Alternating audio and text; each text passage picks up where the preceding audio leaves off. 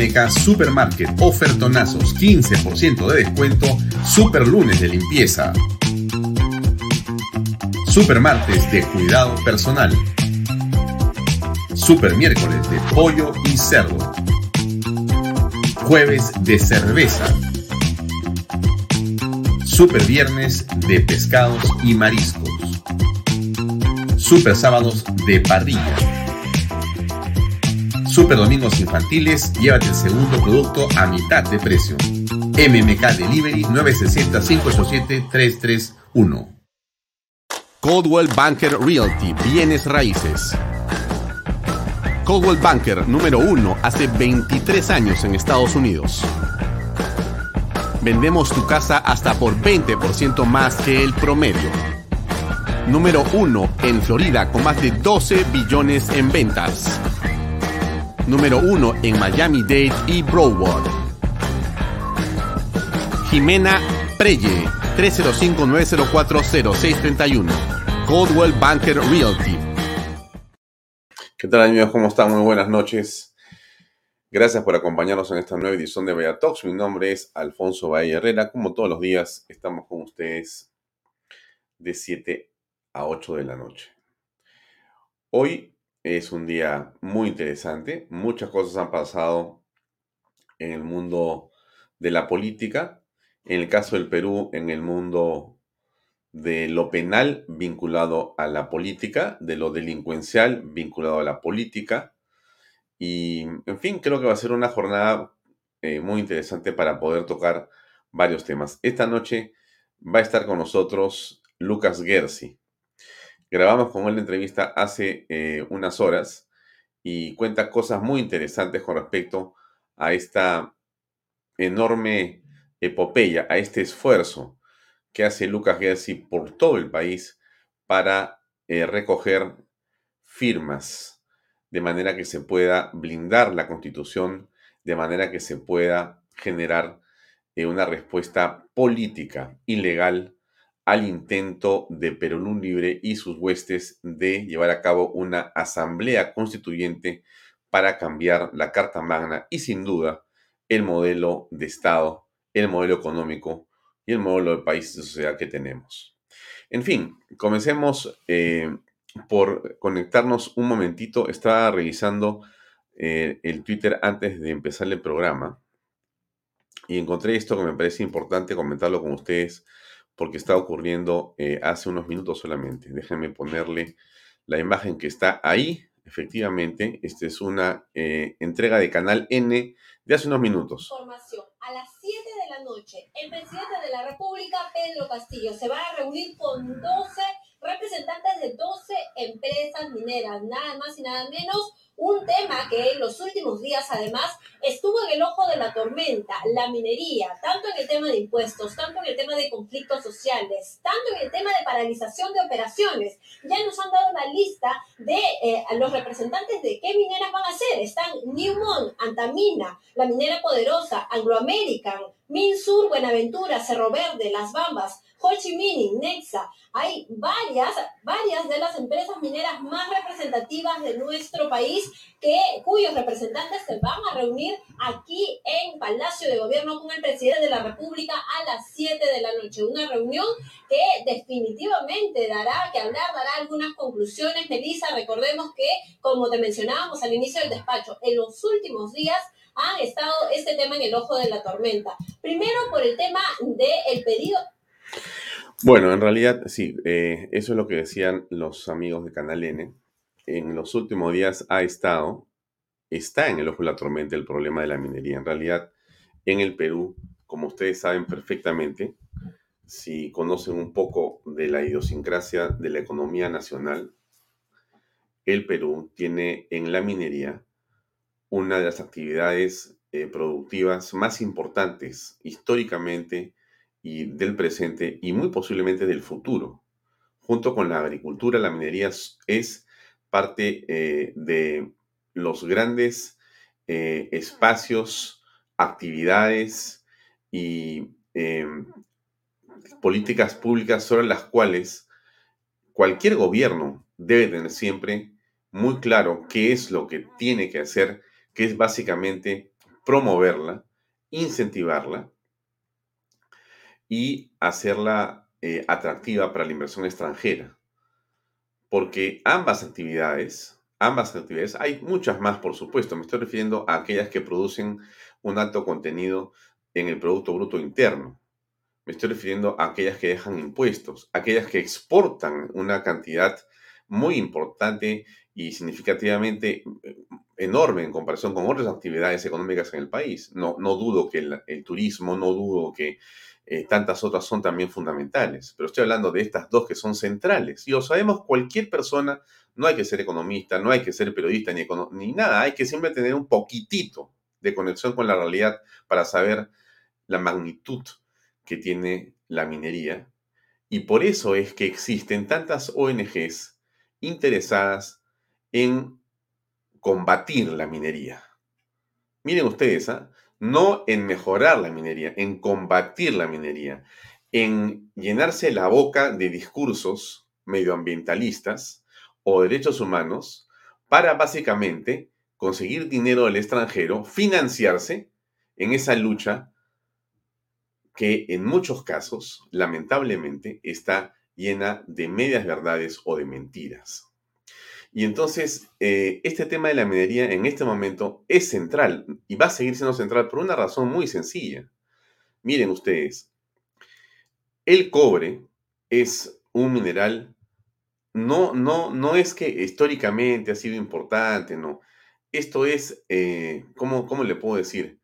Cualquier persona que conoce lo que está ocurriendo en el planeta, cualquier persona que conoce lo que está ocurriendo en la industria general en el planeta, llámense transportes eh, públicos, llámense transportes eh, privados, llámense desarrollo de cualquier tipo de actividad importante, va a reconocer, porque además es cierto, que el cobre es un elemento esencial, fundamental, primordial.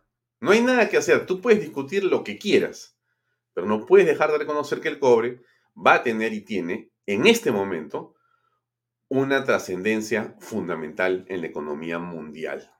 Y el Perú tiene minas de cobre de enorme importancia mundial y tiene yacimientos de cobre de enorme trascendencia mundial.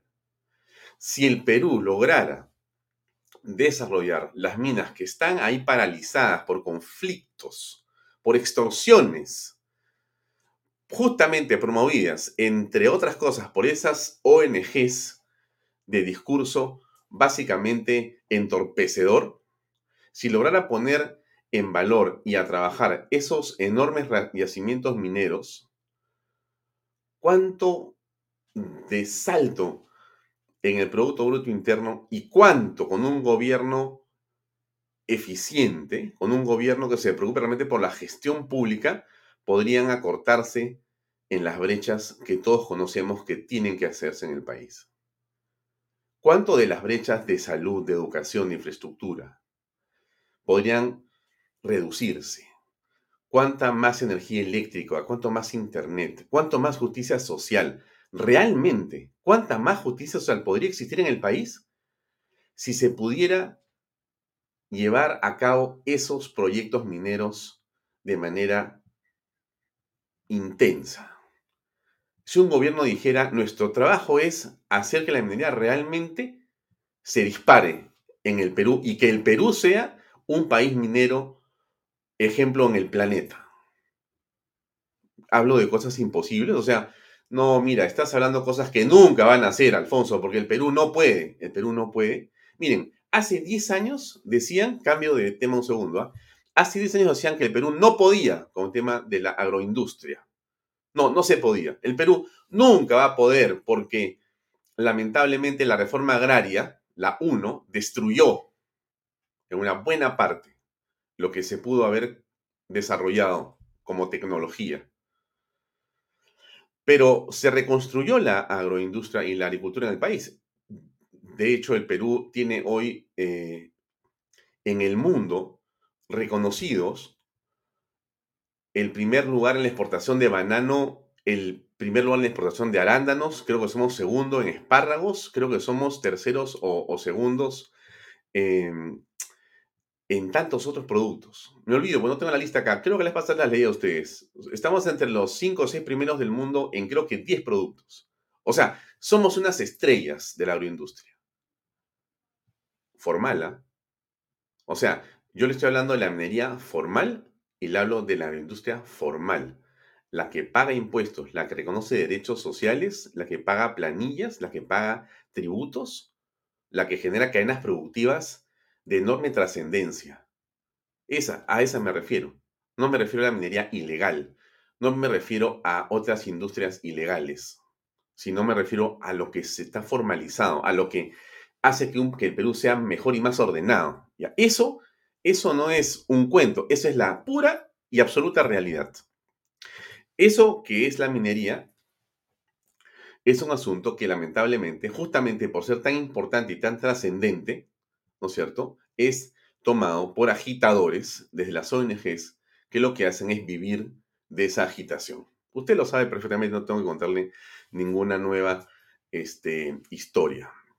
¿Y, por qué le digo esto? Mire, las bambas, que hemos comentado aquí la trascendencia que tienen, eh, las bambas eh, no solamente es la segunda mina más grande del mundo en cobre, sino que aporta al Producto Bruto Interno del Perú cifras notables genera una cantidad y un impacto no en eh, Apurímac, no en el sur del Perú, en todo el país. Genera un impacto económico en todo el sur del país. Esa mina está en este momento paralizada, está apagada. Eh, déjenme mostrarle algunas imágenes de lo que ha sido las últimas horas en las Bambas, por favor. Yo creo que sí. En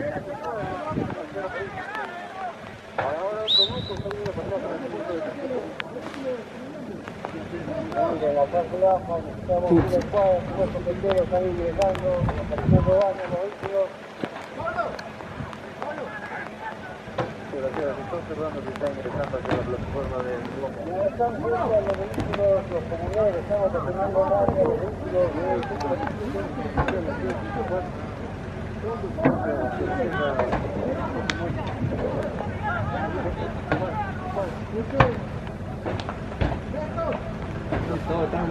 son imágenes que nos han enviado de las Bambas, no, no, no de la mina. Esto no es una toma oficial de la, de la minera. Esto es gente que con su celular ha grabado estos incidentes y nos lo ha enviado y que están además en las redes sociales hace rato, bueno, desde ayer, para mostrar la manera en la que la mina que está tratando de salir adelante con estos conflictos en otros lugares y llena de situaciones complejas, está siendo asusada, acosada, violentada. Y lamentablemente el Estado está de espaldas frente a eso. De espaldas. Es increíble.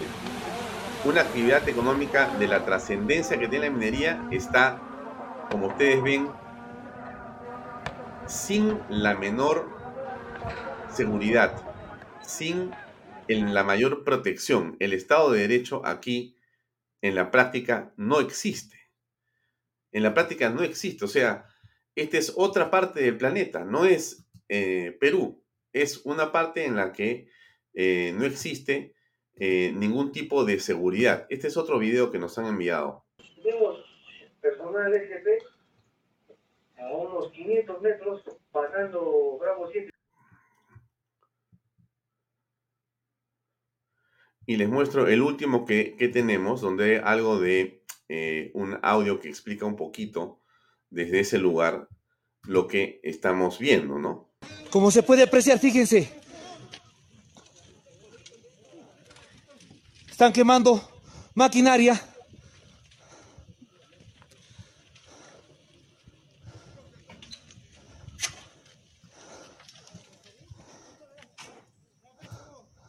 los comuneros que se encontraban por acá. También. Esa es la situación en las Bambas. El presidente de la República eh, se está reuniendo en este momento con un grupo de eh, directivos de las principales minas del Perú. ayer estuvo reunido el presidente, como también informamos, y ahí está la imagen, con varios ministros de Economía. Se supone que para tratar de pedir consejo frente a las barbaridades del señor Pedro Franque, que lo único que ha hecho es justamente eh, permitir que ocurra lo que está pasando en las Bambas, lo que ha pasado en eh, las otras minas que hemos estado mostrando aquí en los últimos días, las eh, cuatro minas en Ayacucho, lo que pasó en Cerro Lindo, lo que ha pasado en las Bambas, es decir, la parálisis, ¿por qué es responsabilidad del ministro de Economía? Pero, ¿qué tiene que ser economía con la minería? Todo. Porque usted que conoce perfectamente la importancia y los pesos de las cosas, no tengo que explicárselo yo. A la mano derecha del presidente de la República está el ministro de Economía. El ministro de Economía es el más importante de todos los ministros que tiene el presidente a su lado. El ministro de Economía, más importante que la PCM, más importante que el de Defensa, que el de Justicia, que el, el de Economía. Porque el de Economía es el que le dice dónde está, cómo está, a qué hora puedo y cómo puedo gastar y qué está pasando con los ingresos y las salidas. Y cualquier hombre o mujer que tiene un mínimo de experiencia va a saber que el que tiene el manejo de los recursos en cualquier organización es el que la lleva. El que decide qué pasa con ese dinero es el importante. El que tiene el dinero en la llave es el que es fundamental. Por eso es que en la historia política del Perú, quienes han sido ministros de Economía han sido fundamentales. Fundamentales. Entonces, ese hombre, que es un economista por lo general, o puede ser de otra, puede ser un abogado, puede ser un hombre administrador de empresas, como fuera que sea, tiene un poder político enorme en sus manos. Y por supuesto, tiene que roncar y decir, no me pares la actividad minera, porque la actividad minera es una suerte de dominó con otras actividades en el país. No es que la minería está sola, aislada y alejada a 4.000 metros de altura. No es que, en fin, en los cerros pues, del Perú finalmente pues, no pasa nada, ¿no? Perdónenme, no es así. Las cadenas que la minería produce llegan a todos los peruanos, absolutamente. A Gamarra, al mercado central de Lima, a los mercados, a las casas de todas las zonas que están eh, en las zonas de influencia, pero mucho más allá también, por todo lo que implica una inversión de esa naturaleza y una producción de esa naturaleza. Entonces, el ministro de Economía tiene que resolver el problema de las bambas, resolverlo, no alentarlo, no hablar tonterías, no estar pensando en cómo voy a, colocar más impuestos a las mineras sin que se le pueda entregar garantía a las mineras. Garantías para poder trabajar. Porque lo que necesita el ministro de Economía es tributos, pero no para ponerle más tributos, sino básicamente para decirle a ese ministro o a ese, a ese, a ese eh, grupo de empresas, produzcan más ustedes, desarrollen más inversión. Y esa es la manera como puedo tener más ingresos como Estado. Pero el ministro Franke está en cualquier cosa menos en lo que debería estar. Fuera de este, las discusiones que, y las, digamos, respuestas que debería dar con respecto a los temas de sus familiares. Ese es otro tema. Pero ahí está también un asunto oscuro que hasta el día de hoy no termina por aclararse, menos con la, el estilo que tienen los ministros de Estado en este gobierno que se copian del presidente, no quieren hablar. Ok, dicho esto, porque me parece, me parece central en la conversación del día de hoy, eh, déjenme comentarles algo más. Eh, efectivamente, eh, déjenme colocar esto para que ustedes lo puedan ver un poquito más grande, ¿no? Marchas, huelgas y tomas de vías crecen por segundo mes consecutivo. O sea, lo que les estoy diciendo a ustedes, amigos, es que en este momento en el país no hay autoridad. No hay autoridad. El presidente de la República se ha sustraído justamente como el presidente de la República está asustado, está, como diría mi abuela, con el rabo entre las piernas por el tema de la casa de Breña, por supuesto que el presidente está pues escondido en cualquier hueco, ahí tiene la cabeza de ti el presidente, no quiere hablar con la prensa, no quiere hacer algo que lamentablemente o afortunadamente hacen pues justamente los presidentes, que es liderar. Para eso eres presidente. Si no, ¿para qué te metes en el sainete? Una persona que eh, gana la presidencia de la República, lo que tiene que hacer es liderar, hablar, dirigir, conducir, convencer. Esa es la labor de un político. Si no, ¿para qué estás ahí? Te vas a tu casa. Pero el presidente no habla, no conduce, no convence, se esconde. El presidente de la República del Perú se cambia y se quita el sombrero del disfraz de campesino para ponerse el gordo de lobista para salir escondido en la noche a hacer sus negocios. Por lo menos esa es la impresión que da y como no lo aclara, las sospechas solamente crecen y siguen creciendo. Entonces, estamos frente a una, digamos, actitud y un comportamiento presidencial que es simplemente vergonzoso y es totalmente contraproducente para cualquier actividad económica en el Perú en este momento. Y tenemos que darnos cuenta todos los peruanos. Esto tiene que parar, esto no puede continuar. No, no es solamente los políticos que hacen su parte o las instituciones. Señora, señor, usted, tu amigo, tu joven que ves este programa, tenemos que hacer las cosas de otra manera. De la manera como se está haciendo ahora, no es suficiente. El presidente ha decidido hacer lo que le da la gana hace rato. Y esto es realmente eh, una situación que, digamos, a todos nos preocupa sobremanera. Ayer, como habíamos comentado, eh, y es importante repetir este tema porque es central, eh, se evitó una barbaridad.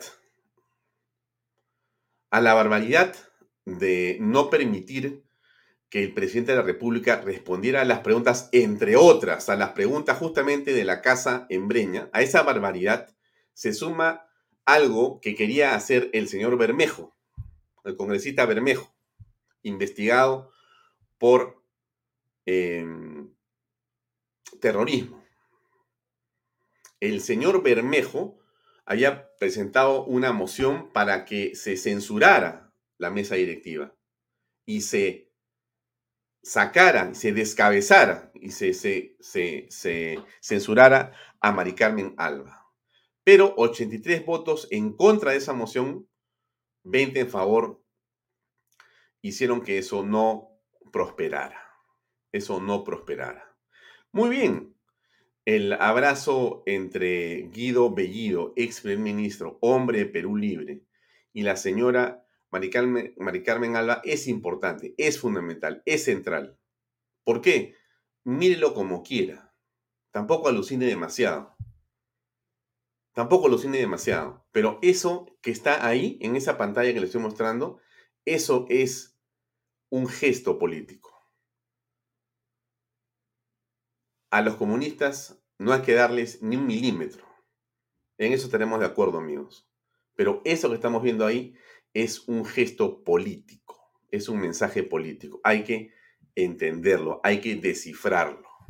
Es importante. Por supuesto que vino la pataleta, ¿no es cierto? El señor Bermejo, el señor Hamlet Echevarría, el señor, la señora Betsy Chávez renunciaron a Perú Libre que sufrió tres bajas ayer. Creo que hay más renuncias que están en formación en este momento. Eh, pero básicamente el señor Bermejo pensó que era su momento y le dijeron no es tu momento porque básicamente lo que has hecho tú, no lo digo yo, lo dice Perú Libre, es irte por la libre. Es querer tener un protagonismo, un personalismo y es querer hacer publicidad para ti mismo. Tú pensaste que este era tu show eso le ha dicho, no yo. Pero libre. Déjenme leerle una partecita, ¿correcto?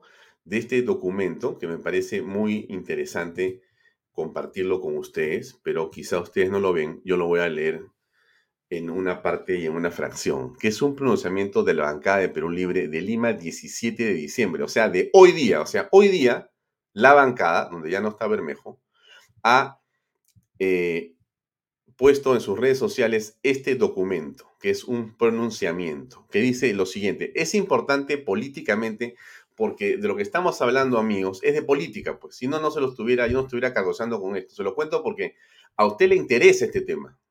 Usted que ve este programa, le interesa algo que de repente usted no encuentre en otra parte. Bueno, yo se lo estoy contando acá, le estoy mostrando evidencias, no es lo que yo creo, es lo que está escrito. ¿Qué cosa dice Perú Libre?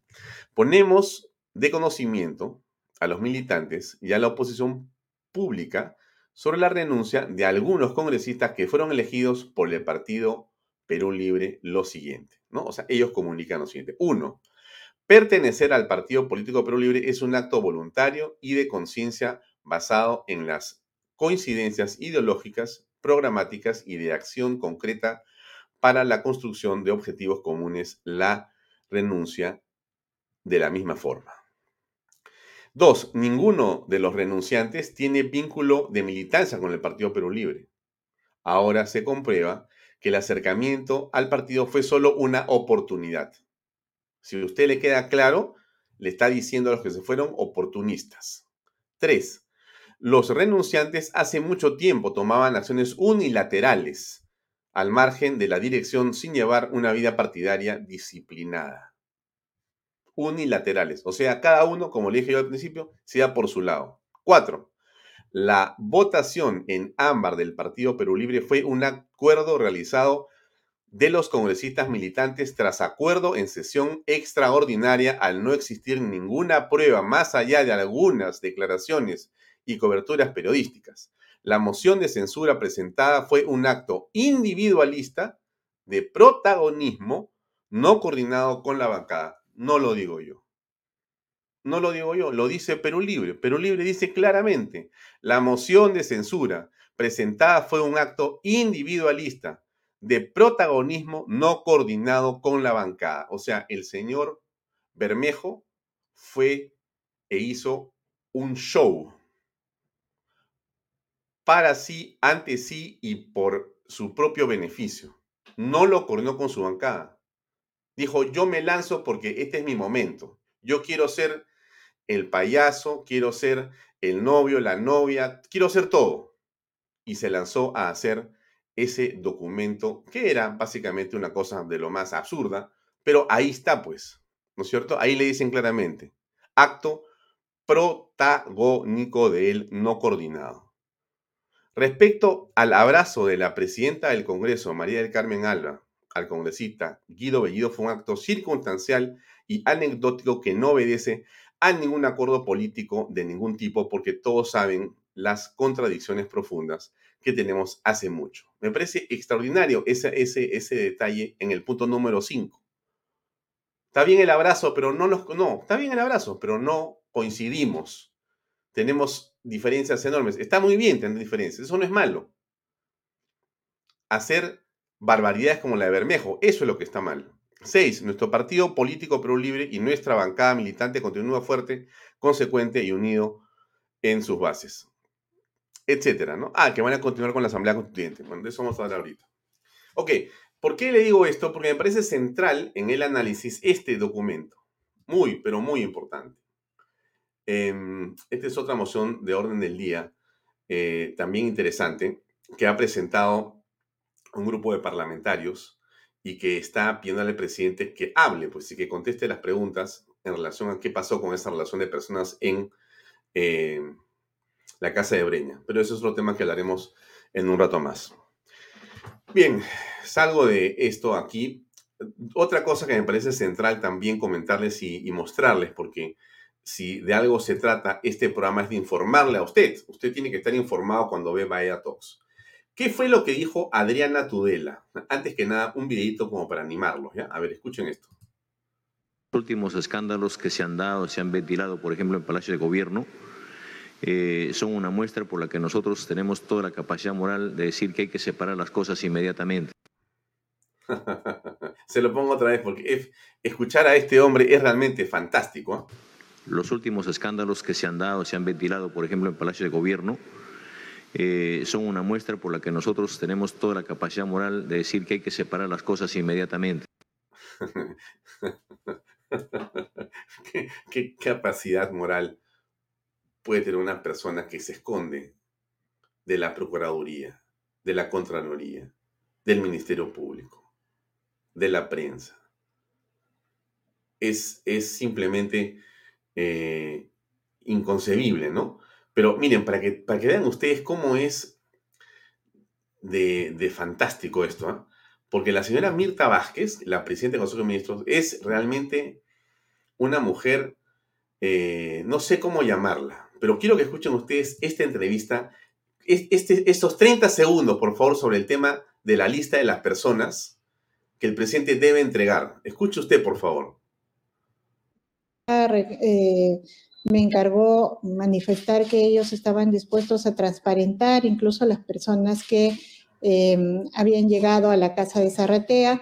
Listas estrictamente entiendo como eh, la Procuraduría ha solicitado, yo he visto el documento que se ha enviado, se pide el registro de personas que han ingresado a la casa y por supuesto ahí hay un problema porque el registro oficial en esa casa no existe, ¿no? Lo que podría hacerse es un ejercicio de eh, que el presidente puede eh, em, identificar, acordarse qué personas fueron las que lo visitaron, pero en estricto, no siendo ese un despacho, no habiéndose atendido ahí asuntos gubernamentales como señala el presidente, no es... Como, como, como, no, como lo contradice el ministro de Defensa, ¿no? Eh, yo sé que el ministro de Defensa ha aclarado ese tema, pero fíjense, eh, el asunto es que el presidente reafirma que las visitas que recibió no fueron de ninguna manera para tratar asuntos gubernamentales. En esa medida, estrictamente un registro como el que se requiere no existe. Pues. Claro, pues no era, es que, es que la coima la gestión ilegal de intereses no es un asunto de Estado. O sea que Mirta dice la verdad, pero al mismo tiempo eh, nos toma el pelo. O sea, ella dice la verdad, pero al mismo tiempo se está burlando de todos los peruanos. ¿Cómo puede ser que una primer ministra tenga el cinismo de la señora Mirta Vázquez, a quien no conozco personalmente, pero que repruebo completamente por su conducta política realmente vergonzosa, por la manera como se conduce como político, como funcionario del Estado, porque esa persona que está sentada, donde en esa entrevista que hemos visto, nos merece, es decir, nos tiene que dar la información que nosotros le pidamos. Ella es un funcionario de nosotros, de los peruanos. Usted le paga su sueldo. Los 30 mil soles que se embolsique esa señora, no puede ser para que tenga este cinismo y mentir de esa manera. No podemos aceptarlo, pero no es una cosa así.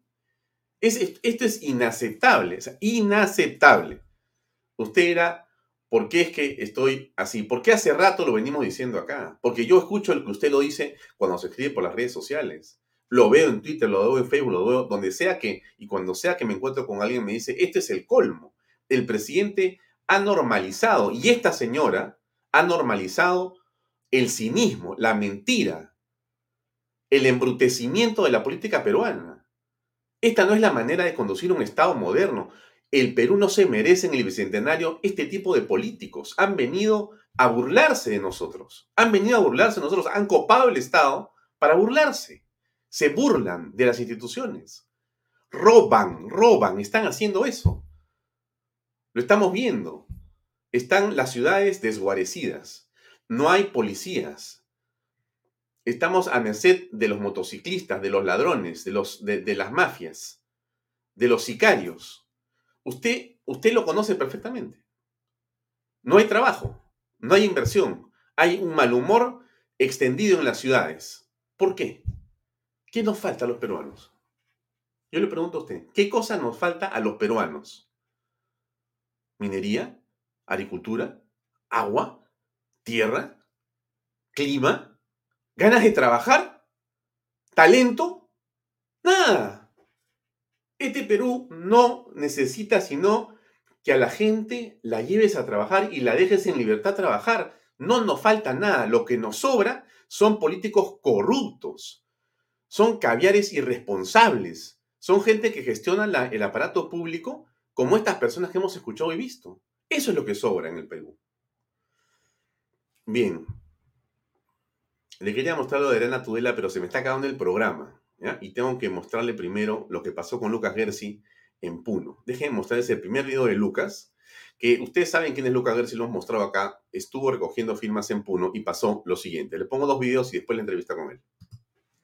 Señor, señor, sí, primero, primero que el se vaya a la aglomeración y luego nos movamos. Porque acá hay gente que está gritando. No sé, pero y nos amenazan, señor, nos amenazan contra más gente. Ustedes son esa más gente. Pero garanticen la seguridad y el orden con autoridad que Quiere firmar el señor. Quiere firmar. Estoy conversando con el señor. Pero quiere firmar. Conversando, que está conversando es el señor allá. Señor, quiere firmar, no lo voy a dejar firmar. Permiso. Señor, estoy hablando con el señor. Primeramente, Señor, el señor no tiene firmar. autorización para estar en la vía pública. Esta es vía pública. ¿ya? Voy a firmar.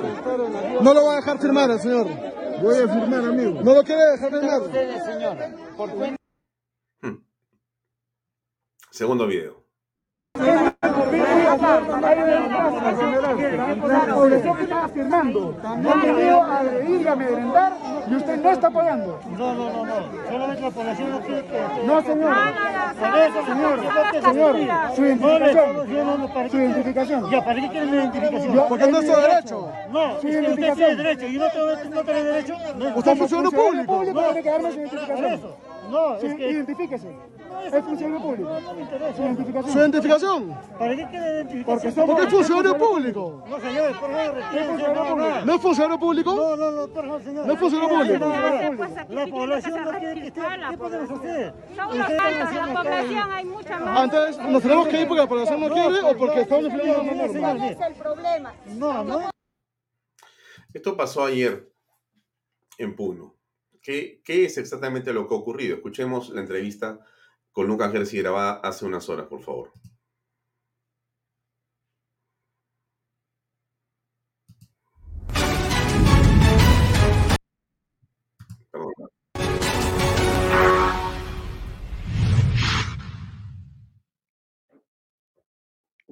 Bien, estamos con Lucas Gersi. Hemos visto, Lucas, eh, estas imágenes de lo que ha ocurrido con una suerte de, no sé si la palabra es malentendido o una intención subalterna de algunos miembros de la Policía Nacional.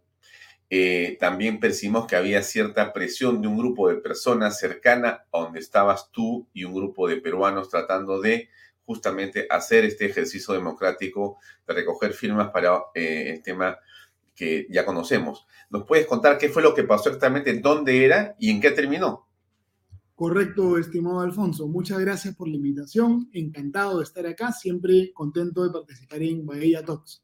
A ver, los videos que se han mostrado son videos que se grabaron en el, en Lima, en el centro de la ciudad de Puno, prácticamente a una cuadra de la Plaza de Armas de Puno. Nosotros viajamos a esa ciudad para promover la campaña de recolección de firmas en contra de la Asamblea Constituyente. Tuvimos un conversatorio muy exitoso, varias reuniones con la prensa, estábamos recolectando firmas y muchísima gente eh, estaba firmando y firmó. Se armó inclusive una pequeña cola ¿no? de, de gente que estaba ahí para, para, para firmar. Y lo que ocurrió es que en determinado momento llega una, un grupo de personas, seguramente militantes de una organización política, de Perú Libre o de otra, empezaron pues a eh, querer amedrentar o amenazar a nuestros voluntarios, ¿no? Váyanse de Puno, Puno los repudia, los vamos a linchar, y en eso llega el serenazgo en una actitud agresiva prácticamente a querer obligarnos a que nos callamos. Y el serenazgo incluso en determinado momento nos dice, ustedes tienen que irse de Puno porque Puno no los quiere, ¿no es cierto? Es decir, tomando una parcialización hacia el adversario político en lugar de buscar dispersar a la turba, digamos, violentista, eh, tratándonos a nosotros como si fuésemos nosotros el problema. Entonces, realmente, pues, una actitud eh, deplorable, arbitraria, del personal municipal de la Municipalidad Provincial de Puno. Debo aclarar que la policía no tuvo ninguna participación en este incidente. Hubo un efectivo policial que miró, luego creo que se asustó y se fue. Toda la discusión fue con los serenazgos de la Municipalidad Provincial de Puno, que tuvieron pues una actitud un poco prepotente, inclusive quisieron impedir que algunas personas firmasen, pero eso a nosotros, Alfonso, no nos pincha la llanta. Más allá del escándalo, de, de digamos, eh, el alboroto público que se generó en ese momento, nosotros eh, retiramos la mesa y continuamos recolectando firmas sin ningún problema eh, eh, toda la tarde. Y en Puno hay varios cientos de personas que ya han firmado. Y vamos a continuar trabajando en Puno porque esto no nos detiene de ninguna manera.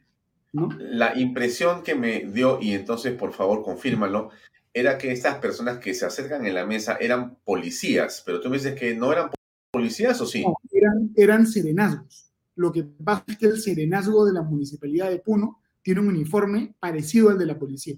Eran personal municipal. No participó la policía en este incidente. Ya, y la pregunta es, ¿ellos se identificaron como miembros del serenazgo de la municipalidad o no?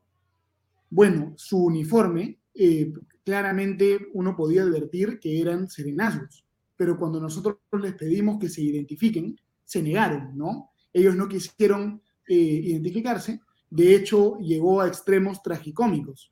En uno de los videos se puede ver que yo le pregunto al serenazgo, señor, por favor, identifíquese. Y el señor me dice, no, ¿yo para qué me voy a identificar? Y yo le contesto, porque usted es funcionario público. Y el serenazgo llega ya al nivel pues de locura, de decir, no, yo no soy funcionario público. Entonces un serenazgo que no es funcionario público, ¿qué cosa es? No? Fue una, una cosa eh, deplorable porque era evidente que llegaban los serenazgos coludidos de alguna manera con el grupo de personas que estaban amenazando con golpearnos, lincharnos, etc. Entonces, una actitud absolutamente deplorable de la municipalidad que en lugar de garantizar el orden y la seguridad, más bien fue cómplice de un grupo de personas que estaban profiriendo amenazas, ¿no? De todo. Ya.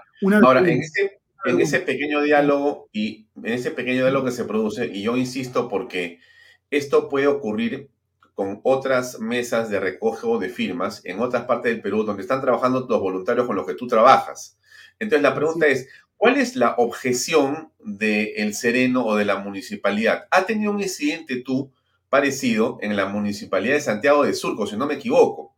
Inclusive hubo una denuncia o hubo algo ahí. O sea, pero ¿a, ¿a, qué se oponen y por qué te pueden, digamos, paralizar una actividad eh, que en todo caso es libre? ¿Cuál es la razón y en todo caso cuál es el derecho que te asiste?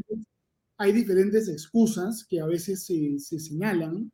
Yo debo en realidad destacar que prácticamente en todas las municipalidades, en todos los lugares, las municipalidades han tenido una actitud democrática, comprensiva, y no han habido incidentes, digamos, enojosos.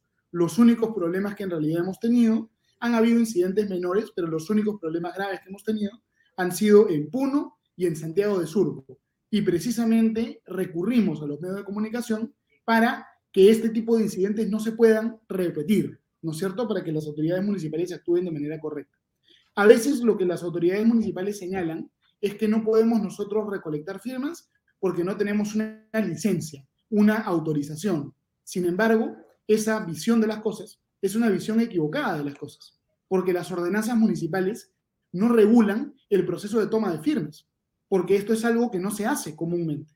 Nosotros no podemos pedir una licencia como si estuviésemos realizando una actividad comercial.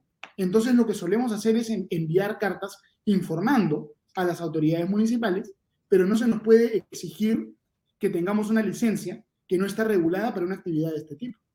Y en el, en el mundo ciudadano, todo lo que no está prohibido está permitido, especialmente cuando alguien lo hace de manera pacífica y cuando estamos ejerciendo un derecho fundamental. Entonces, eso es lo que explicamos a las autoridades municipales y prácticamente en todos lados ellos lo reconocen y lo entienden. Pero en Puno aparentemente había un interés en que nosotros no recolectemos firmas por una inclinación política. Entonces, eso es lo que hacer.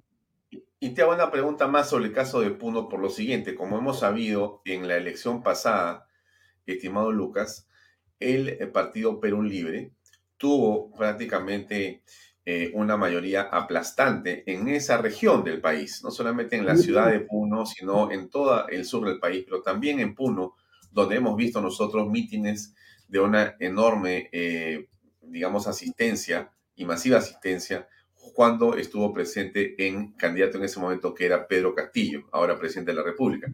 Pero tú has estado en Puno hace unas horas. Has recorrido los mercados, las calles, seguramente estás en otros lugares. Bueno, ¿cuál es tu percepción sobre lo que está haciendo el gobierno y sobre la aceptación del mismo? Y en general, ¿cómo percibes lo que pasa con Pedro Castillo ya ahora? Correcto. A ver, eh, yo sí debo reconocer que Puno es probablemente la región donde el gobierno tiene mayor aceptación de todas las regiones que hemos visitado, ¿no? Si hay todavía cierta credibilidad, cierto respaldo a la propuesta de la Asamblea Constituyente, pero es un respaldo que no es unánime. Nosotros hemos hecho el cálculo en Puno de todas las personas a las cuales le solicitábamos la firma, de cada 10 personas que le solicitábamos la firma, firmaban tres, digamos, pero igual es muchísima gente. En pocas horas obtuvimos varios centenares de firmas en Puno. Entonces no es que sea un monopolio tampoco de la izquierda o de quienes apoyan al gobierno, sino que hay muchísima gente que no quiere la Asamblea Constituyente en Puno, muchísima gente que votó por Pedro Castillo y ahora se siente decepcionada. Además, cuando nosotros explicamos eh, los peligros de la Asamblea Constituyente, cuando explicamos que la Asamblea Constituyente tiene poder absoluto, cuando explicamos que podría intervenir otras entidades del Estado, cuando explicamos que Perú Libre quiere que la Asamblea Constituyente no sea totalmente democrática, sino parcialmente democrática, muchísima gente firma. Entonces, uno es una región donde se, se está haciendo un trabajo muy exitoso de no la Asamblea Constituyente. No es que sea eh, sólidamente a favor de la izquierda antidemocrática. Y por eso es que el compromiso que nosotros tenemos es de hablarle a todos los peruanos, incluso en las áreas rurales, incluso en aquellas regiones que se piensa que son totalmente adversas. Es mentira. Vamos ahí y siempre hay una percepción muy buena. Hemos conversado con la prensa en Puno, que eran algunos periodistas de, de izquierda, cuando entraban a la entrevista tenían muy sólida su posición a favor de la Asamblea Constituyente, pero cuando salían ya salían con dudas. Entonces, por supuesto que se trabaja bien en Puno e iremos eh, a todas las regiones del Perú, al resto de regiones de la Sierra Sur también iremos a Ayacucho, a Purímac, a todos los lugares a los que haya que ir, porque esta es una lucha de todos los peruanos. Bien, eh, en las últimas horas ha habido una circunstancia, eh, varias nuevas, por cierto, pero hay una en la que, eh, digamos, está relacionada con tu iniciativa. Quiero comentar la noticia y quiero escuchar también, por favor, tu punto de vista al respecto. Y, y la nota aparece en el diario El Comercio y dice lo siguiente, Congreso aprueba norma que refuerza límites del referéndum. El Pleno del Congreso aprobó ayer el dictamen que plantea que toda iniciativa de reforma constitucional que se someta a referéndum debe pasar previamente por el Parlamento, siguiendo el procedimiento establecido en el artículo 206 de la Carta Magna.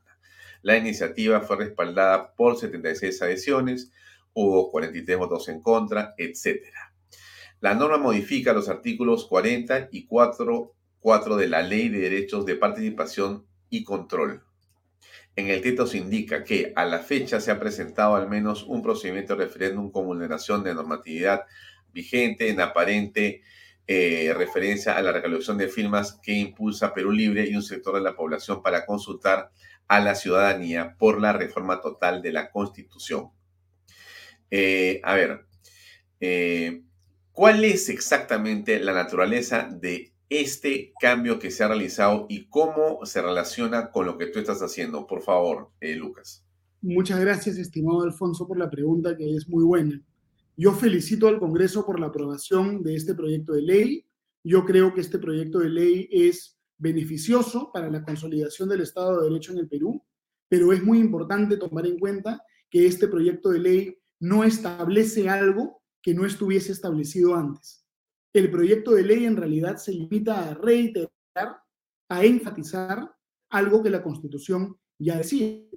El artículo 206 de la Constitución dice con mucha claridad que no puede haber ningún referéndum si es que este referéndum sobre el cambio de la Constitución no se origina en una votación en el Congreso. Este proyecto de ley, esta ley que ya ha sido aprobada, pendiente, por cierto, de promulgación, pero aprobada por el Congreso, ratifica eh, lo que dice la Constitución. Es una ley que ratifica, repite, reitera lo que dice la Constitución. Y está muy bien porque ratificando hacemos que las cosas sean más claras, pero tampoco es que esté cambiando la situación preexistente. Es clarísimo que no puede haber referéndum sobre la Asamblea Constituyente o sobre ningún cambio a la Constitución solamente con firmas. Para que haya referéndum, primero tiene que haber una votación en el Congreso. Y por eso, si Guillermo Bermejo, y Perú Libre solamente con firmas quieren gatillar un referéndum para la constituyente, eso sería un golpe de Estado, una situación inaceptable. Para que haya referéndum, tiene que haber primero votación en el Congreso y este, este, esta iniciativa legislativa que se ha aprobado lo ratifica. Sin embargo, hay que tomar en cuenta que esta iniciativa no eh, afecta de ninguna manera a nuestra iniciativa de recolección de firmas. Nuestra iniciativa de recolección de firmas lo que busca hacer es decir que en el Perú no va a estar permitida la Asamblea Constituyente. Este proyecto de ley habla del cómo de la Asamblea Constituyente, del procedimiento, en todo caso, para la Asamblea Constituyente. Nosotros queremos decir que la Asamblea Constituyente no va. Entonces, este es un paso positivo, pero no significa que, la, que nosotros hayamos, entre comillas, ganado o que se haya alcanzado el objetivo o que no vaya a haber Asamblea Constituyente. Por eso es que la campaña de recolección de firmas va a continuar hasta que nosotros lleguemos a un punto en el cual definitivamente quede cerrada la posibilidad de que haya una asamblea constituyente. Es un proyecto de ley muy bueno. ¿cuál es, el, ¿Cuál es el punto? ¿En dónde paras? ¿Cuándo paras? A ver, nosotros vamos a seguir recolectando firmas hasta que logremos obtener una cantidad de firmas tan grande que ya consideremos que tengamos un respaldo abrumador. El objetivo que queremos alcanzar es de 3 millones de firmas. Vamos cerca de un millón y medio de firmas, ¿no? Entonces vamos a. Correcto. Quiero terminar de leer la nota en dos párrafos que me parecen centrales para tu comentario adicional. Dice, en la norma también se precisa que un referéndum sobre una reforma constitucional será convocado por el presidente de la República por disposición del Congreso. O sea, solo así. Ahora, los representantes de la bancada oficialista, Perú Libre, y de Juntos por el Perú, bueno, hasta ayer, porque ahora ya hay una subbancada de, digamos, Perú Libre, porque Bermejo este, y Chávez y otras personas más han, renunciado, en fin. Pero es otro tema. Entonces, ¿qué cosa ese Bermejo? Eh, no, que el gran derrotado de ayer, yo sea de paso. Pero bueno, ¿qué dice Bermejo? No hay nada más democrático que una asamblea constituyente, sobre todo cuando la que tenemos es tan cuestionada, se refiere a la constitución. Si somos tan democráticos, como decimos, no deberíamos tenerle miedo a una elección de esta naturaleza. ¿Qué piensas tú? Bueno, em, yo creo que el señor Bermejo está intentando engañar a la opinión pública porque la asamblea constituyente que él propone no es una asamblea constituyente democrática, sino semidemocrática y semicorporativista.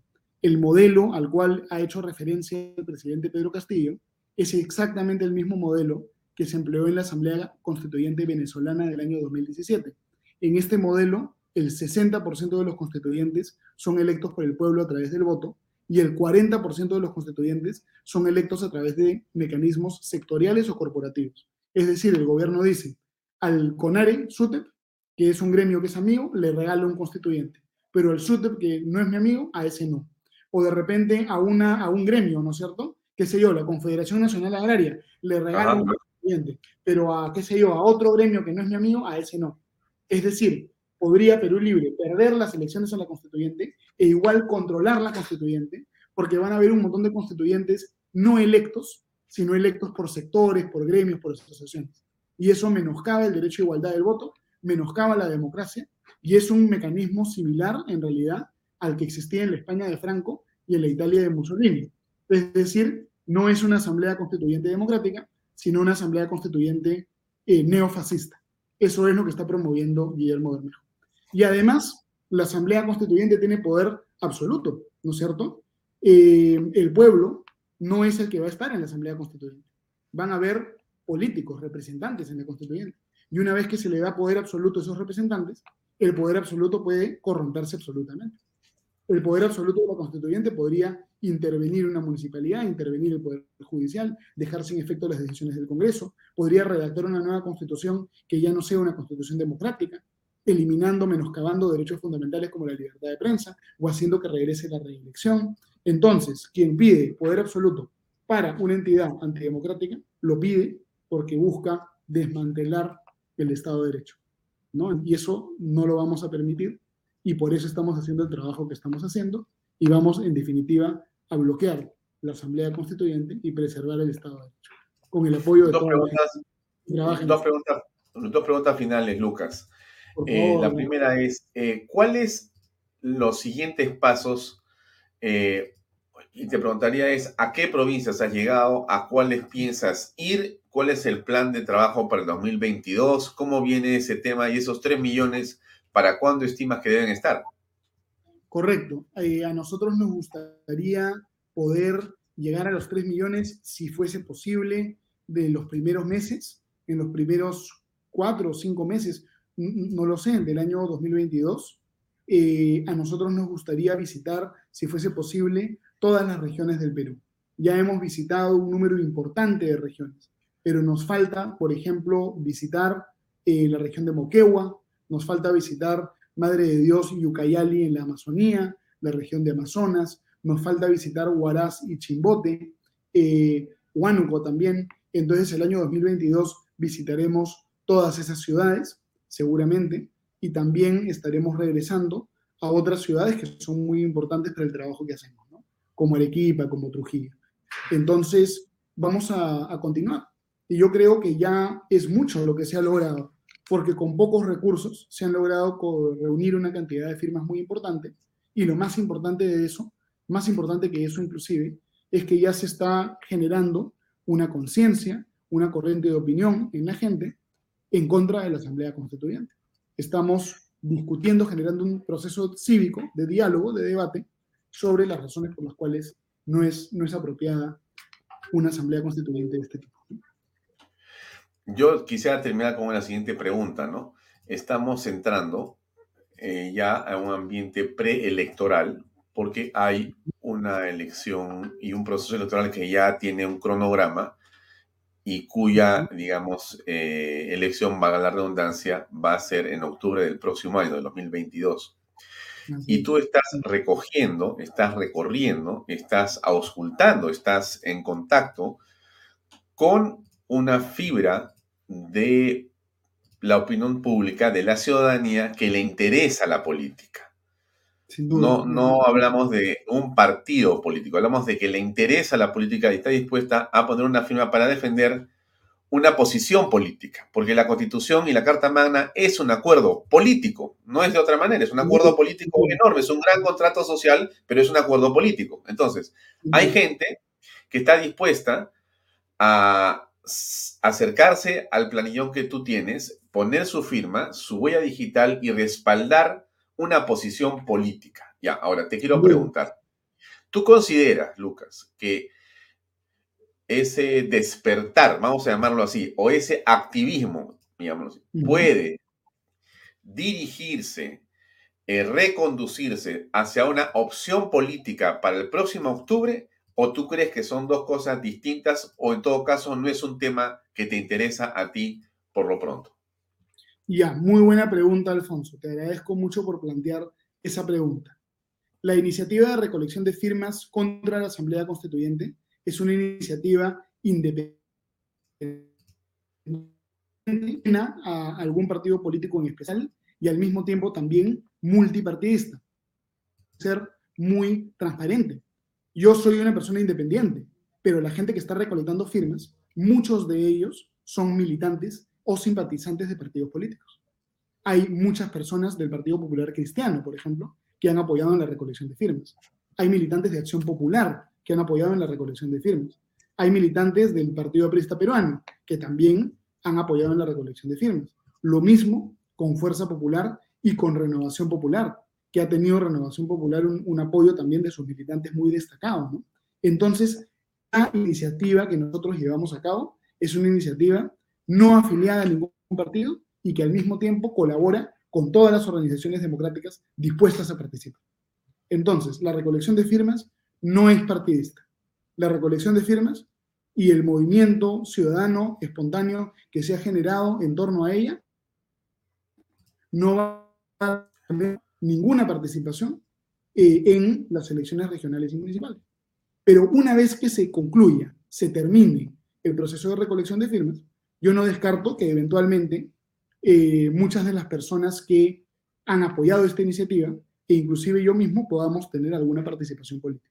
Pero ese es un paso posterior a la culminación del proyecto de la recolección de firmas. ¿no? Ya, entonces me, has dejado, ahí una, una línea de, sutil, ¿no? no descarto alguna participación política. Eso me parece fundamental. Te felicito, me, me- te escucho, me lleno de esperanza de que personas como tú puedan estar en la política activa, en la política pública, y eso me, me da mucho Sí, gusto. digamos, yo, no, yo no voy a ser una persona, yo no voy a ser una persona que va a venir a engañar a la, a la gente. Yo evidentemente tengo un interés en los asuntos públicos en el Perú, desde mi perspectiva, ¿no es cierto? Yo soy una persona liberal, yo soy una persona que cree en la defensa del gobierno limitado y de, la economía de mercado. Esas son mis banderas, ¿no es cierto? y yo voy a buscar tener seguramente una participación en la política para defender esas banderas. Pero eso es distinto al movimiento contra la Asamblea Constituyente. El movimiento contra la Asamblea Constituyente es más amplio, porque no busca defender eh, la posición liberal, busca defender los mínimos democráticos necesarios para que exista eh, democracia en el Perú. Es decir, la gente que es de izquierda, la gente que es de centro, la gente de todas las corrientes políticas, incluso los que están totalmente en desacuerdo con las ideas de Lucas Gersi, si es que son personas demócratas, están invitadas a participar y de hecho participan en la iniciativa. Es decir, son dos cosas distintas. No tienen que estar de acuerdo conmigo para firmar el plan. Y hay un montón de gente que seguramente está en desacuerdo conmigo que lo ha firmado, porque esta es la defensa de la democracia. Perfecto. ¿Cómo La está de la mano? ¿Cómo está el Ese codo? es el análisis que... Ah, no, Eh, ya está perfecto, ya, totalmente, sí. Bueno, quedó una cicatriz, ¿no? Me quedará como herida de guerra, pero ya Claro. la No, movilidad como herida, de, totalmente- como herida de guerra, y, y- y como yo le dije a tu padre la vez pasada que me lo encontré, eh, por- en una casualidad, este, le digo, oye, ¿cómo está? Apenas había ocurrido este incidente, ¿no? Me encuentro con tu, con tu viejo, y este, me dice Alfonso, muy preocupado, ¿no? Pero le digo, pero este, explícame qué pasó, Enrique. Y entonces me enseña una fotografía que habías mandado tú, ¿no? Y le digo, Dios mío, le digo, o sea, yo le pregunté a Lucas cómo en, el mismo día cuando me enteré y me dijo, es todo bien, ¿no? Pero esto es terrible, sí, me dice, o sea, ha sido de milagro que no te ha pasado algo peor, ¿no? Y gracias a Dios que no pasó nada en verdad. Así que a cuidarse mucho, Lucas, y te deseo mucha suerte. Si no te veo, un gran abrazo, feliz Navidad y un gran año nuevo por lo que viene. Gran abrazo. Gracias, estimado Alfonso. Un saludo muy grande, felices fiestas. Efectivamente fue un milagro. Si caía de otra manera, la historia pudo terminar distinto, pero eh, sigo acá cumpliendo la misión que me ha tocado desempeñar.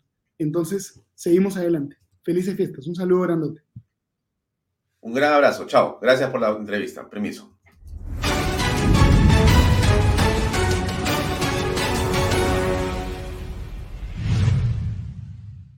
Sí, seguimos conectados en Vaya Talks, hay más cosas que comentarles.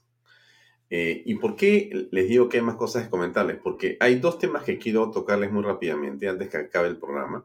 Uno es la participación de Adriana Tudela en el debate justamente en el que el eh, congresista Bermejo pedía la eh, moción para censurar a la mm, eh, presidenta del Congreso, Mari Carmen Allen. ¿Qué dijo, ¿Qué dijo Adriana Tudela de Avanza País? Me parece importante que usted lo escuche para que también lo tenga ahí focalizado. Escuchemos, por favor. que rechazar una injerencia inaceptable por parte de la izquierda radical española. Como Congreso debemos tomar una postura institucional y rechazar las, las mentiras que han sido difundidas por congresistas de Podemos sin evidencia y sin ningún tipo de sustento. Mentiras que han sido difundidas para atacar a la institución, porque atacar a la presidenta del Congreso implica atacar a la institución. Lo que resulta más grave aún es que eso haya ocurrido en coordinación con la izquierda radical peruana, con la evidente finalidad de preparar el terreno para aprobar una moción o una proposición no de ley, como la llaman allá, en la cual pretenden atacar a la oposición peruana.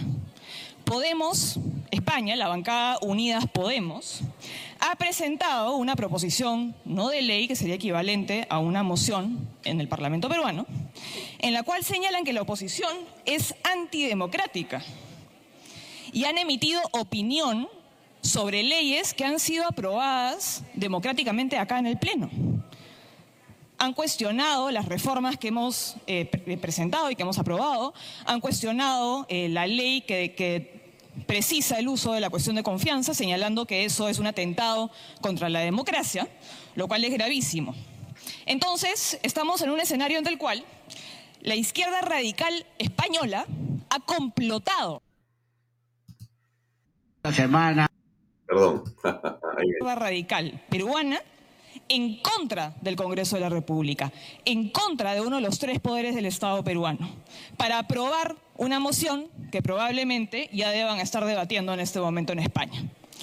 Sin perjuicio de que no es ninguna sorpresa que un partido que es abiertamente admirador de dictaduras como la chavista y la cubana consideren que el Congreso eh, es obstruccionista por el simple hecho de que está ejerciendo su rol fiscalizador y que está haciendo un contrapeso contra el gobierno de Pedro Castillo, debemos condenar esta proposición no de ley española, que es una intromisión inaceptable en los asuntos internos del Perú, y debemos condenar que se pretenda calificar de antidemocrático el accionar de una posición que procede con respeto irrestricto al texto de nuestra Constitución.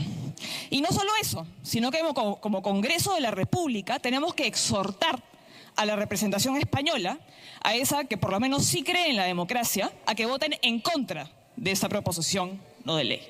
Así que, por favor, considero que debemos hacer respetar a nuestra institución y como parlamentarios votar a favor de que se admita a debate esta moción. Muchas gracias. Bien, esa era Adriana Tuela que hizo esta estupenda presentación. Termino con eh, dos cosas muy chiquitas, ¿no? Como ustedes saben, el día de hoy la policía y la fiscalía han iniciado un trabajo de allanamiento en las viviendas, tanto de la señora eh, Karelín López como del señor Bruno Pacheco. La primera es una persona que está vinculada a una serie de actividades de carácter empresarial, que ha tenido varias visitas a Palacio de Gobierno y que se le ha visto en los videos ingresando a la casa de Breña. El señor Bruno Pacheco es el secretario del presidente de la República. Bien dicho esto, eh, han empezado a correr voces, han empezado a aparecer iniciativas de diferentes grupos políticos en el sentido de plantear definitivamente la famosa vacancia por incapacidad moral. Porque según hay trascendidos del el IDL, reporteros del señor Gorriti, eh, aparentemente existirían unos testimonios que involucran al presidente de manera directa y que prácticamente se habría acordado una entrega de dinero a él a cambio de obras. Y eh, alguna de las personas que he mencionado podría estar dispuesta a dar una confesión y en general acogerse uh, de esa manera y entonces eh, señalar al presidente de la República. Esa es la historia que está en este momento en el fondo y que está en todas las redes sociales y que vemos en todas partes y que ya el doctor Nakazaki, abogado de los señor Karelín eh, López hecho que no es así, que esto no es verdad, pero igual está la información puesta en todas partes. Y el rumor de que esto ha sido cierto o de que esto es cierto crece. Por lo tanto, la cuestión de la vacancia presidencial vuelve a estar presente. Vuelve a estar presente. Bien, ustedes saben que yo he hablado del señor César Acuña aquí hace unos días en relación a su postura cuando se trató de ver el tema justamente de la vacancia el día domingo, el día martes 7 de diciembre porque él dijo, no, estuvimos esperando los videos de ahí de hace unos días y como no salió nada, entonces ya no hay vacancia. Y César Acuña se tiró para atrás. Ustedes recuerdan ese video, se los voy a poner para que ustedes se acuerden los 30 segundos que habla César Acuña afuera del Congreso, después que Cuarto Poder no puso los videos que supuestamente iba o se pensó que iba a lanzar, donde habían más evidencias de las vinculaciones de Pedro Castillo con personas de los entornos que hemos mencionado u otras personas, pero donde se hablaba de entregas de dinero o de favorecimientos. Bueno, esto fue lo que en ese momento dijo César Acuña. Quiero recordarlo para que después les diga un punto de vista que me parece importante compartir. Esta semana, tengo que decirlo, todo el mundo estaba esperando lo que, qué cosa pasaba en los famosos videos, los audios, y eso realmente ha habido una semana de incertidumbre y hemos tenido mucho cuidado de mirar los videos y no se ha visto nada. Entonces es lamentable, entonces eso que eso ha hecho, eso ya nos ha hecho tomar una decisión que nosotros no vamos a apoyar para que se admite, se admita la vacancia. Esto fue lo que dijo César Acuña el em, martes 7 de diciembre. Y finalmente, el día jueves, em, ya no había nada que hacer. Ya no había votación frente a la cual eh, decir o hacer nada. No hubo simplemente nada más y la vacancia se cayó. Por ejemplo, la vacancia se cayó. ¿Por qué le menciono esto a usted? ¿Qué tiene que ver el acuñismo ahora? Porque Acuña ha quedado, de mi punto de vista, desde muchos puntos de vista, muy maltrecho por esa posición que tomó, la que hemos visto. Pero Acuña tiene ahora la posibilidad de enmendarse políticamente, de cambiar la percepción política sobre él de sorprendernos a todos o de confirmar eh, que realmente él actúa de una manera transparente y luchando contra la corrupción, aunque no lo creamos. Y para que eso sea así, él debería plantear la nueva moción de vacancia por incapacidad moral. No me refiero a César Acuña, que no es congresista, sino a su bancada que esté en el poder. O sea, la bancada de él debería ser la que enarbole la nueva moción de vacancia por incapacidad moral para que creamos realmente que el señor Acuña no está cogobernando. Porque esto que ha aparecido en IDL Reporteros debe ser una de varias entregas. Por lo tanto, muchos sospechamos que hay un grado de verosimilitud muy grande en eso que está pasando o en eso que se está diciendo. Si eso es así, el gobierno está simplemente con algunos días más de vida y Pedro Castillo está con un paso a ser defenestrado y en realidad a tener serios problemas penales entonces, esa es la realidad de las cosas. Esa es la realidad de las cosas. Si lo que hemos escuchado en las últimas horas con respecto a esas confesiones se comienza a confirmar, puede ser. Entonces, el juego ha terminado para Pedro Castillo. Boluarte seguramente va a asumir. Es otro juego, completamente nuevo, pero esa es la realidad de las cosas. Entonces, solamente para terminar le dejo esta frase. Y con eso me despido de ustedes. Em, ¿Por qué es tan importante esta frase? Y antes de, comentarles esta frase, déjenme ponerles algo que me parece central y que de una vez quiero ponerle a ustedes aquí un ratito, un segundo, no se vayan a ir por favor, porque esta es nuestra publicidad. Así es. PBM Plus, proteínas, vitaminas y minerales y ahora también con HMB. Para mayor información visita www.pbmplus.p y síguenos en Facebook como PBM Plus y en Instagram como arroba PBM Plus. Recuerda que puedes encontrar PBM en dos deliciosos sabores, vainilla y chocolate. Y no olvides que el ejercicio constante favorece tu sistema inmune. Es un consejo de PBM Plus. Bien, dicho esto, esta frase yo la comenté en este programa hace más o menos unos cuatro o cinco días y se la vuelvo a poner y creo que la voy a comentar todos los días porque me parece que es la frase más importante que sobre la cual tenemos que reflexionar los peruanos. ¿Qué dice la frase? ¿Quién escribe? Joseph Stalin. ¿Qué dice la frase? No importa quién vota, sino quién cuenta los votos. No importa quién vota, sino quién cuenta los votos. Se lo digo a ustedes, estimados amigos que siguen este programa, agradeciéndoles porque nos acompañan. ¿Y por qué le digo esto? Porque si el sistema electoral en el Perú no sufre una modificación fundamental en las siguientes semanas, las cosas no van a cambiar en lo sustancial. Si nosotros nos vamos a aproximar a un próximo calendario electoral y vamos a irnos a un proceso en el que estemos con las mismas personas que cuentan los votos de las cuales nos hemos espantado en el proceso último, no pidamos resultados distintos. Va a seguir habiendo un caos tremendo. Insisto, no importa quién vota, sino quién cuenta los votos. Joseph Stalin, por favor. Entonces, ¿por qué le digo esto? Porque donde sea que usted esté, haga presión. El Congreso de la República tiene que actuar sobre esto. La oposición tiene que actuar sobre esto. No se pueden quedar callados. No pueden dejar que esto se quede como está. Porque el que cuenta los votos va a hacer que la elección sea como ellos quieren. Vamos a regresar a lo mismo. Estamos en problemas justamente por quién y cómo se contaron los votos. Entonces, le vuelvo a decir, ya terminando el programa de hoy, disculpen por la extensión, son 8 y 16 minutos, pero creo que es fundamental que reflexionemos en torno a este tema. No importa quién vota, sino quién cuenta los votos.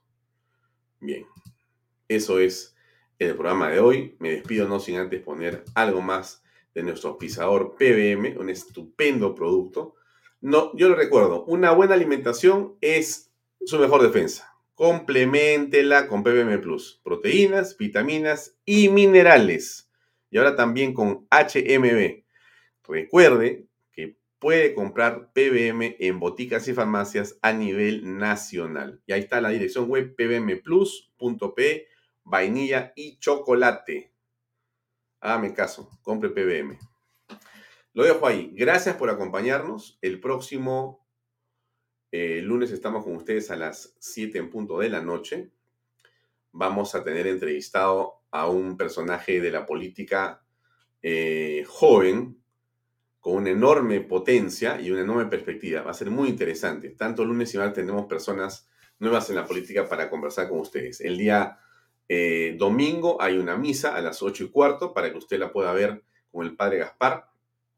8 y cuarto de la mañana hay una misa muy interesante que le recomiendo que se pueda conectar por acá por Canal B. Y a las 5 de la tarde usted puede ver todos los programas de Canal B completamente, desde las 5 eh, de la tarde a 10 de la noche, de lunes a viernes. Todos, los, todos están puestos en este, el PB, P, eh, PBO Radio 91.9 FM. Y a las 5 en punto todos los clips también del programa Vaya Todos. Gracias por acompañarnos. Nos vemos el día lunes. Con nosotros será hasta ahí. Dios mediante. Buenas noches.